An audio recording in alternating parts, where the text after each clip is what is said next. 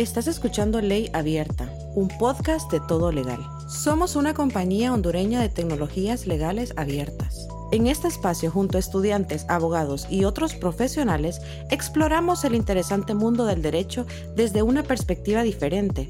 Puedes ver nuestros productos digitales en www.todolegal.app. Hola, en este episodio de Todo Legal eh, platicamos sobre algo de lo que constantemente se le pregunta a los abogados y algo que nos han consultado mucho en nuestras plataformas de servicio y es sobre el tema comercial y particularmente preguntas como qué tipo de sociedad debería de constituir. ¿Es mejor un comerciante individual versus una sociedad? ¿Y por qué? O sea, eh, cada caso es diferente. Entonces, en este episodio eh, intentamos clarificar cuáles son las formas más convenientes para tocar ese tema con el profesionalismo y la profundidad y simpleza que se debe. Tuvimos en este episodio de invitado al abogado Osvaldo Figueroa. Él es abogado y notario, fundador de la firma legal FIF Lawyers, eh, docente de la carrera de Derecho en Ceutec, tiene un máster en Derecho Empresarial y actualmente está cursando una maestría en Propiedad Intelectual y Derecho de Nuevas Tecnologías. Hola Osvaldo, ¿cómo estás? Hola Rodil, mucho gusto. Ok, y hoy el tema que vamos a tocar eh, con Osvaldo es las formas jurídicas que existen para, para crear una empresa o un negocio.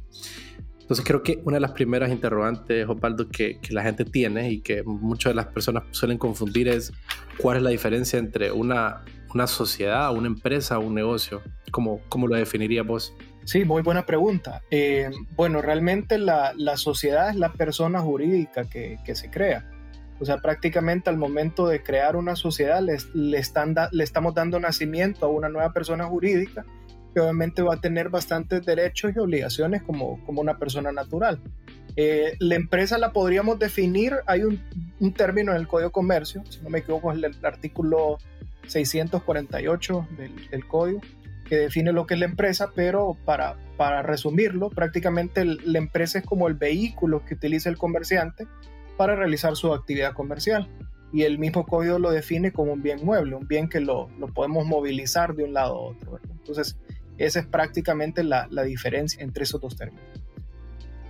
Ok, y otra de, la, de, las dudas que normalmente la gente tiene, pues y que es muy común, eh, es uno, cuáles son los tipos de sociedades o de, vehículos que hay eh, bajo los cuales se puede operar una empresa y dos, cuál nos conviene más y por qué, o sea, en qué se diferencia. Entonces, podemos empezar tal vez hablando de cuáles son las diferentes formas que se puede adoptar para la personalidad jurídica para crear una empresa. ¿Cuáles definiríamos? Muy bien, ok, podemos eh, enmarcar dentro del Código de Comercio, hay varias figuras en las cuales eh, el comerciante, dependiendo de la necesidad, elige una de estas. Una de las primeras que regula el código es la, forma jurídica del comerciante individual. Eh, Posteriormente, en el artículo 13 establece cuáles son los tipos de sociedades que se pueden eh, elegir cuando ya se adopta esta forma jurídica del, del comerciante social. En, en, la primera estábamos hablando del que es el comerciante individual. Y dentro del comerciante social tenemos, por ejemplo, la sociedad en nombre colectivo, la sociedad en comandita simple, la, sociedad comandita por acciones, por ahí también se regulaba el tema de la sociedad cooperativa, y las dos que más utilizamos son la sociedad de responsabilidad limitada y la sociedad anónima. Entonces, esas son las opciones que tiene un comerciante para poder formalizar su, su negocio. Ok, y las sociedades o las formas que se puede adoptar, incluyendo el comerciante individual, solo son estas que están aquí, ¿verdad? Nadie se puede salir y crear una nueva figura, digamos. Esto es, taxativo y es, eh, es lo que nos da la, la, ley. Correcto, sí, correcto, así es. Esas son las, para el, para el tráfico comercial, estas son las que nos brinda el Código de Comercio, ¿verdad? Recordemos que hay otros tipos de figuras, está el tema del, por ejemplo, una, otra de las personas jurídicas que pueden hacer, pero no tiene que ver con el tema del del tráfico comercial, por ejemplo, están las fundaciones, están las asociaciones civiles, etcétera, ¿verdad? Pero estas no tienen que ver con el, con el ámbito comercial, sino que en, en algunos casos podríamos considerarlas organizaciones sin, sin, fines de lucro. Claro, no persiguen una, una, un lucro. Correcto. Ok, y si pudiéramos explicar tal vez cada una de estas formas eh, de estos vehículos eh, legales. Sí, ok, si quieren, iniciamos con lo que es el, el, el comerciante individual como la misma palabra lo dice, yo creo que se pueden hacer una idea de lo que es esta figura. Es una persona física que realiza en nombre propio por medio de una empresa una actividad comercial, profesional o industrial, ¿verdad? hay que tener bastante claro eh, este tipo de figura, porque puede tener ciertas ventajas y desventajas frente a lo, que, a lo que está buscando esta persona para formalizarse. Algo que me gusta dejar bien claro con el tema del comerciante individual, la persona natural es la que se declara como comerciante individual, o sea que eh, por eso es que se llama declaración, o sea, yo estoy declarando y estoy haciéndole saber al público de que me voy a dedicar a alguna actividad comercial. Entonces, eh, hay que dejar bien claro acá que, contrario al comerciante social, esto no le da nacimiento a una nueva persona, a una nueva persona, sino que la misma persona es la que realiza esta, esta actividad comercial. Dentro de una de las ventajas que tenemos, de la, de la misma palabra puede salir, eh, esta persona tiene absolutamente todo el control total de la empresa, no, no tiene que no tiene que compartir las utilidades, no tiene que compartir las ganancias con ninguna otra persona porque la, prácticamente la, persona actúa en, nombre propio, ¿verdad? No, no tengo ningún socio, ningún accionista a la, cual le, tengo que reportar o repartir ganancias. Otro de los aspectos eh, en cuanto a las ventajas de esta forma jurídica es que es un trámite relativamente simple, el, proceso de, formalización. No requiere tantos requisitos como lo requiere un comerciante social o, una sociedad. Pero hay, hay, ciertas desventajas que es bien importante aclarar. Eh, una de las principales es el tema de la responsabilidad limitada con su patrimonio. ¿A qué se refiere esto? Significa de que en caso de que esta persona en su actividad comercial pueda tener algún tipo de problema, esta persona va a responder con sus bienes, va a responder con su propio patrimonio. Entonces, eso es algo que hay que dejar bien claro eh, con el tema del comerciante individual. Otra de las desventajas que podría suponer este tipo de figura es el tema de limitaciones de capital.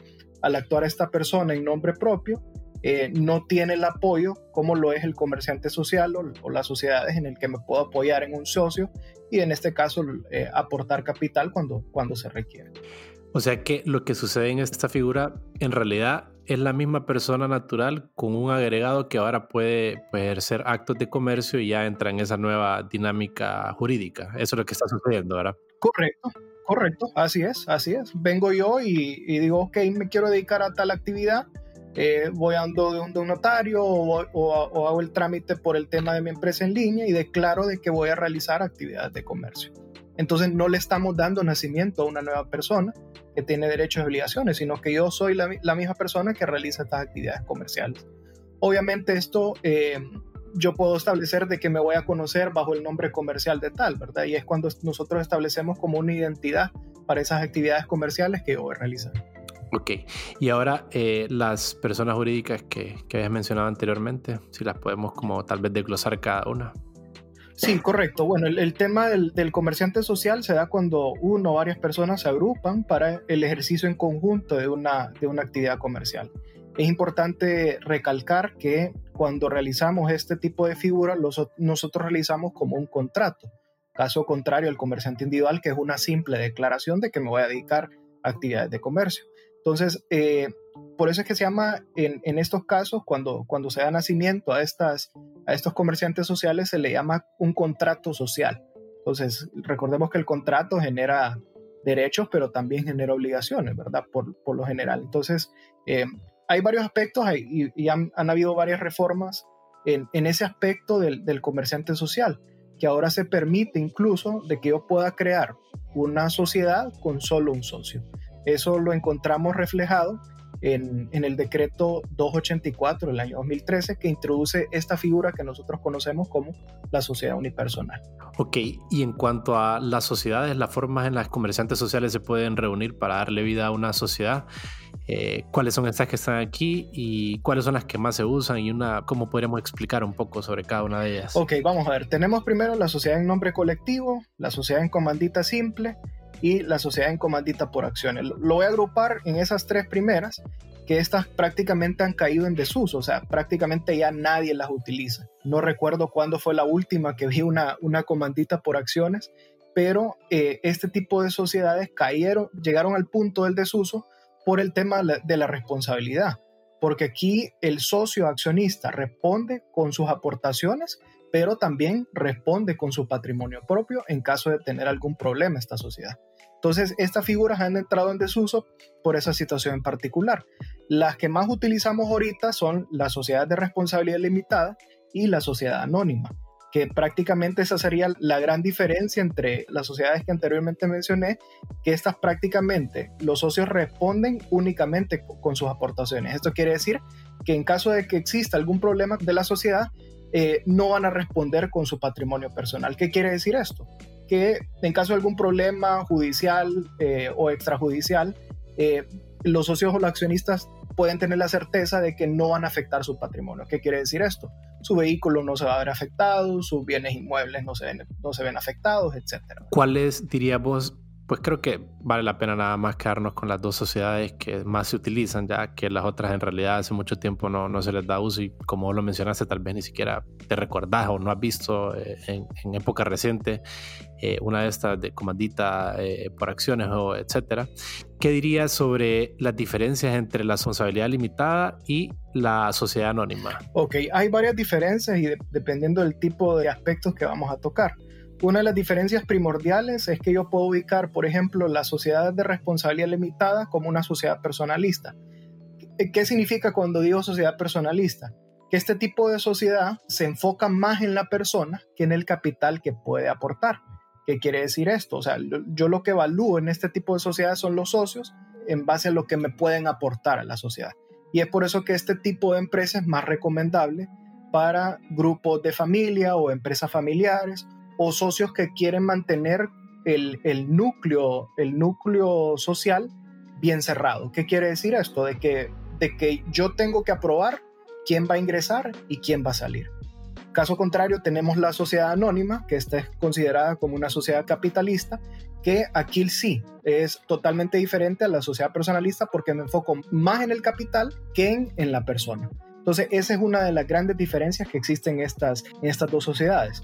Por eso es que la sociedad anónima, si ustedes se han fijado, el, eh, quienes más, las más utilizan son grandes corporaciones o, o empresas que van a realizar una gran inversión en, lo que es en el país.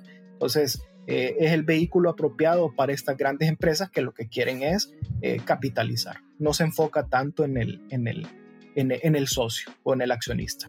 otra de las diferencias, Rodi, perdón, es el número de socios. En la SRL, como es una empresa cerrada, o una empresa que solo lo utilizan familias, el número de socios permitidos para poder constituir una SRL es de 1 hasta 25. No puedo tener más de 25 socios porque eso me, desnaturaliza lo que es esta figura social. Caso contrario, en la sociedad anónima, aquí se requiere dos o más accionistas y puede ser un número eh, indefinido de accionistas para poder establecer. Y en tu experiencia, Osvaldo, eh, ¿qué crees que se crea más o actualmente cuál tipo hay más sociedades operando? Tal vez no registradas, sino operando. ¿Sociedades anónimas o sociedades de responsabilidad limitada? Sí, yo diría que el tema, el, la que más se utiliza en, aquí en nuestro país es el tema de la, de la sociedad de responsabilidad limitada, porque hay un, un mucho mayor número de, de, lo que son empresas, las denominadas empresas familiares. Entonces considero yo que la, versus la sociedad anónima, este tipo de forma jurídica es la que más se utiliza en nuestro país. Ok, y algo también importante, ¿verdad? Que va de la mano con esto, que en la sociedad de responsabilidad limitada es más en relación a la persona y no tanto al capital, eh, y se manifiesta en la diferencia que en una sociedad anónima lo que hay es acciones, ¿verdad? Que es un título valor de mucho más fácil intercambio y pues gran parte de la finalidad de eso es que podamos emitir fácilmente estos títulos y, conseguir dinero o conseguir con fondos de distintas personas. ¿verdad? Entonces somos como más abiertos al capital. Eso es lo que percibe una sociedad anónima versus la otra que es más en relación a las personas que aportan a estas personas, un grupo pequeño, un grupo reducido de personas y no se manifiesta en acciones sino en participaciones sociales. ¿verdad? Correcto, así es. Esa es una de las diferencias en cuanto al, al capital y cómo está dividido el capital. El capital en la SRL la podemos constituir con 5.000 empiras versus la sociedad anónima que ahí sí requiere un poco más de capital, que son 25 mil empiras. En las SRL tengo que exhibir por lo menos eh, 5 mil lempiras al momento de constituirla. Eso es un, requisito que me establece la ley.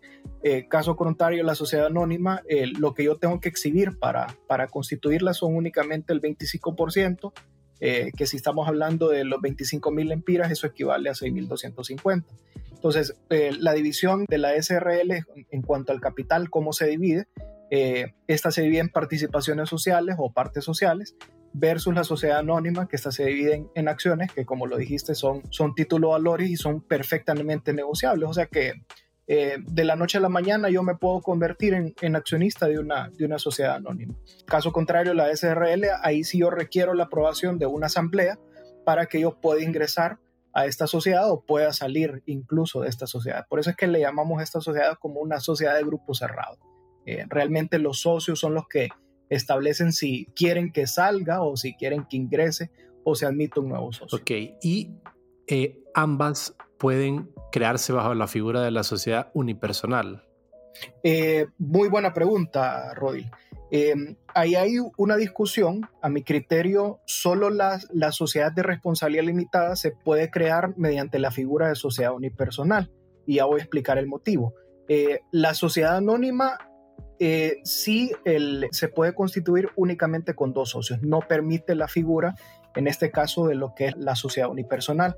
Porque si nos vamos al artículo 92, si no me equivoco, del Código de Comercio, establece que el requisito mínimo para constituir una, una sociedad anónima es de dos o más socios. Ese artículo no quedó reformado eh, cuando se emitió el decreto 284 del año 2013 que introduce la figura jurídica de, la sociedad unipersonal y por ende la sociedad anónima solo puede ser constituida con dos o más socios. Ok. Entonces, esa es, la razón por la cual la, sociedad anónima no puede adoptar la figura de, de una sociedad unipersonal. O sea, que es que en realidad la sociedad unipersonal no existe, sino nada más una forma de crear otro tipo de sociedades. No hay tal como una sociedad unipersonal. Sí, no existe, no existe esa figura, sino que yo puedo adoptar la figura de sociedad unipersonal eh, en, en, en, la sociedad de responsabilidad limitada o cualquiera de las, de las otras sociedades que han entrado en desuso. Eh, esto en, en, otros países, por ejemplo, la figura de sociedad unipersonal eh, se utiliza cuando, por ejemplo, teníamos dos socios y, fallecía una. Entonces, el, uno de los artículos de la disolución de una sociedad establecía de que cuando la sociedad llegaba al número mínimo de socios requerida por la ley, tenía que disolverse y liquidarse. Entonces, esta figura jurídica vino a solventar ese pequeño problema en cuanto a la SRL, que la sociedad puede continuar con una sola persona. Claro, aunque es muy conocido pues que en Honduras en la práctica, o en muchos países me imagino, pero pues es el caso donde nosotros vimos que en la práctica aún así mucha gente eh, ejercía en la realidad sociedades unipersonales sin que existiera la figura, ¿verdad? Y, pues sucedía de esa manera.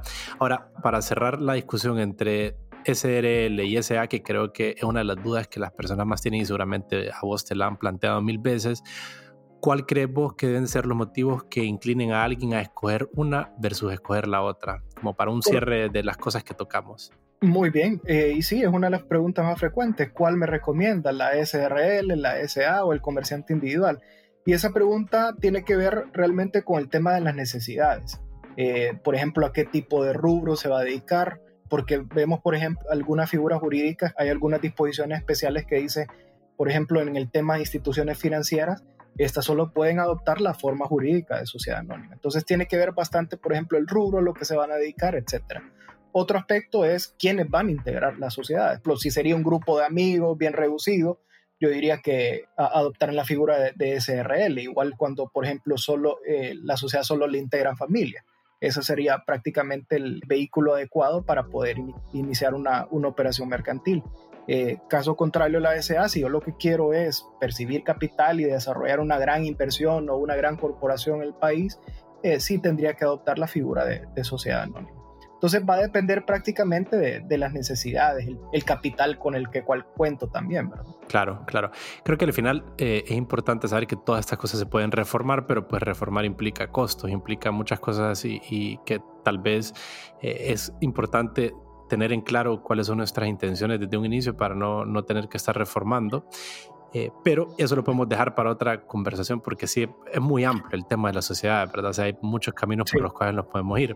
Ahora, para cerrar, Osvaldo, eh, ¿cómo en algo breve, sin, sin entrar en, en, tanto detalle que lo podemos hacer en otro, en otro episodio, ¿Cuáles son las formas como alguien puede crear uno de estos vehículos? Ok, perfecto y muy buena pregunta. Las dos formas actualmente mediante la cual yo puedo crear un, ya sea una sociedad o, o, un comerciante individual es a través de dos vías. Una es la vía notarial, que obviamente esta persona es un notario que es un ministro de fe, que prácticamente es la persona que elabora y asesora en la elaboración de la escritura.